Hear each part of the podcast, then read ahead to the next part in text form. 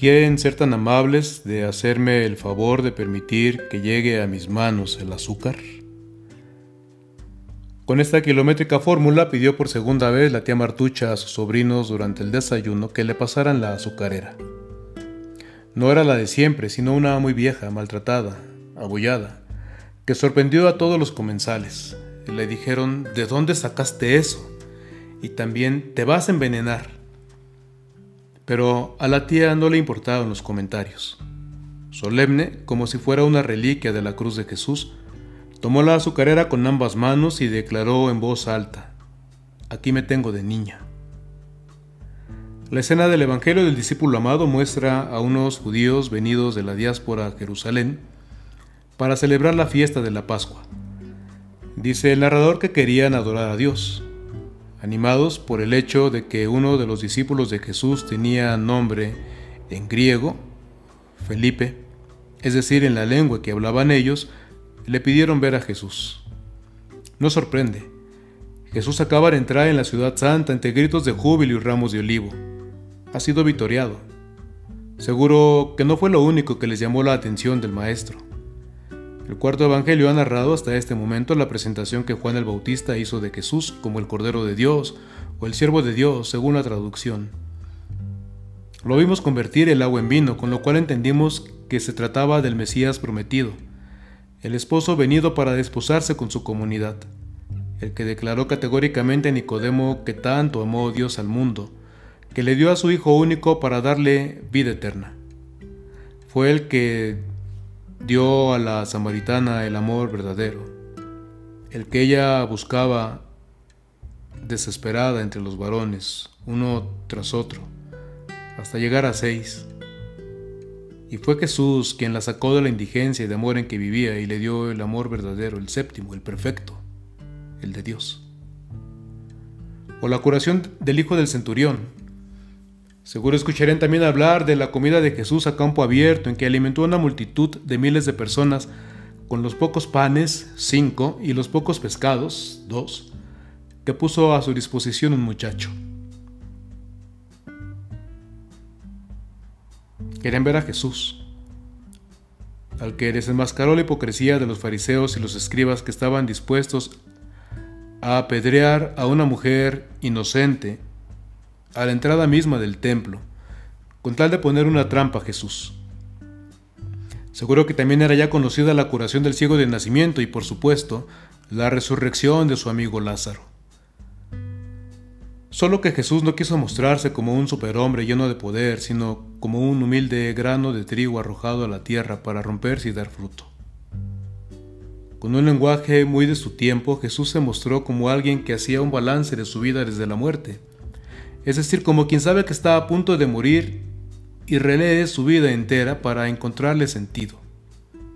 Y el sentido que encontró fue el amor, el único que vale la pena, la compasión, la misericordia, el cuidado de la vida de los que buscan un sentido mayor que los éxitos efímeros que nos ven del mundo, de los que no se conforman con vivir con la mente embotada y el corazón adormecido de los que dan la cara siempre, de los que no huyen aunque tengan miedo. Jesús también se había dejado ungir en Betania por María, la hermana de Lázaro, que lo dispuso así a la sepultura.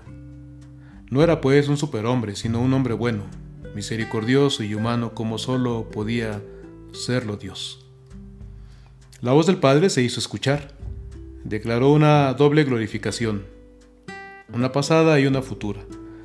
La glorificación pasada en el despliegue de una compasión y de cuidado de la vida, de restauración de los corazones rotos, de curación de los enfermos y alimentación de los que tienen hambre.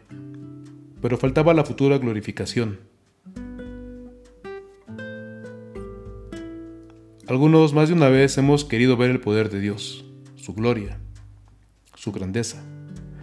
Y como los griegos que querían ver a Jesús, nos hemos topado confrontados viendo su gloria en un hombre ajusticiado, abandonado de sus amigos y de sus, discípulos, excepto Magdalena y el discípulo amado.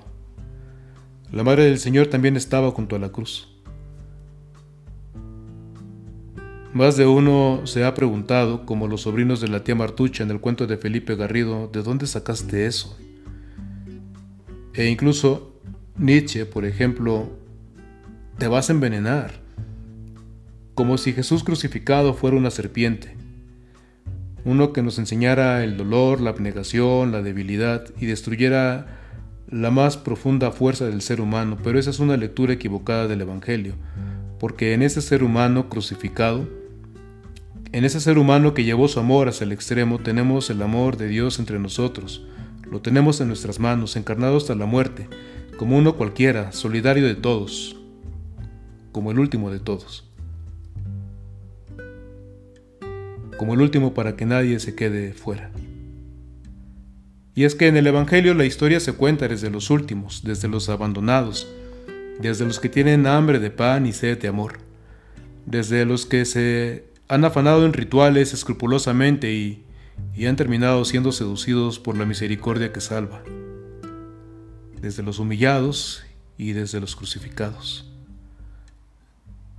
Desde los que confían que sus vidas, con todo y el aparente absurdo en que han vivido, desde su insultante pobreza, desde la injusticia de su olvido, de su abandono y de su muerte, siguen confiando que son semillas que fecundan la historia y que se volverán fruto que alimentará a los que un día tendrán hambre y sed y llorarán la injusticia. Mujeres y hombres que primero aceptarán la cruz antes que dejar de amar, porque de cualquier manera en esta vida la muerte es inevitable y es mejor encararla con pundonor y generosidad, antes que con egoísmo y con la lamentable certeza de no haber hecho mejor la vida de nadie. Volveré a glorificarlo, dijo el Padre acerca de Jesús. Lo glorificó en el momento del amor supremo. Lo sigue glorificando en aquellos que confían en el amor y en el Padre en los que no se dejan definir por el poder ni por los éxitos caros y efímeros que ven del mundo, en los que no se dejan contaminar de revancha, en los que confían que ellos son lo que dice de ellos la voz del Padre y no la voz corrupta, mentirosa e interesada del mundo. Mujeres y hombres que viven para el amor y para el servicio, para la inclusión y la misericordia, para dar de esta manera gloria al Padre, desde la cruz y no desde los escritorios donde se decide el destino de las mayorías.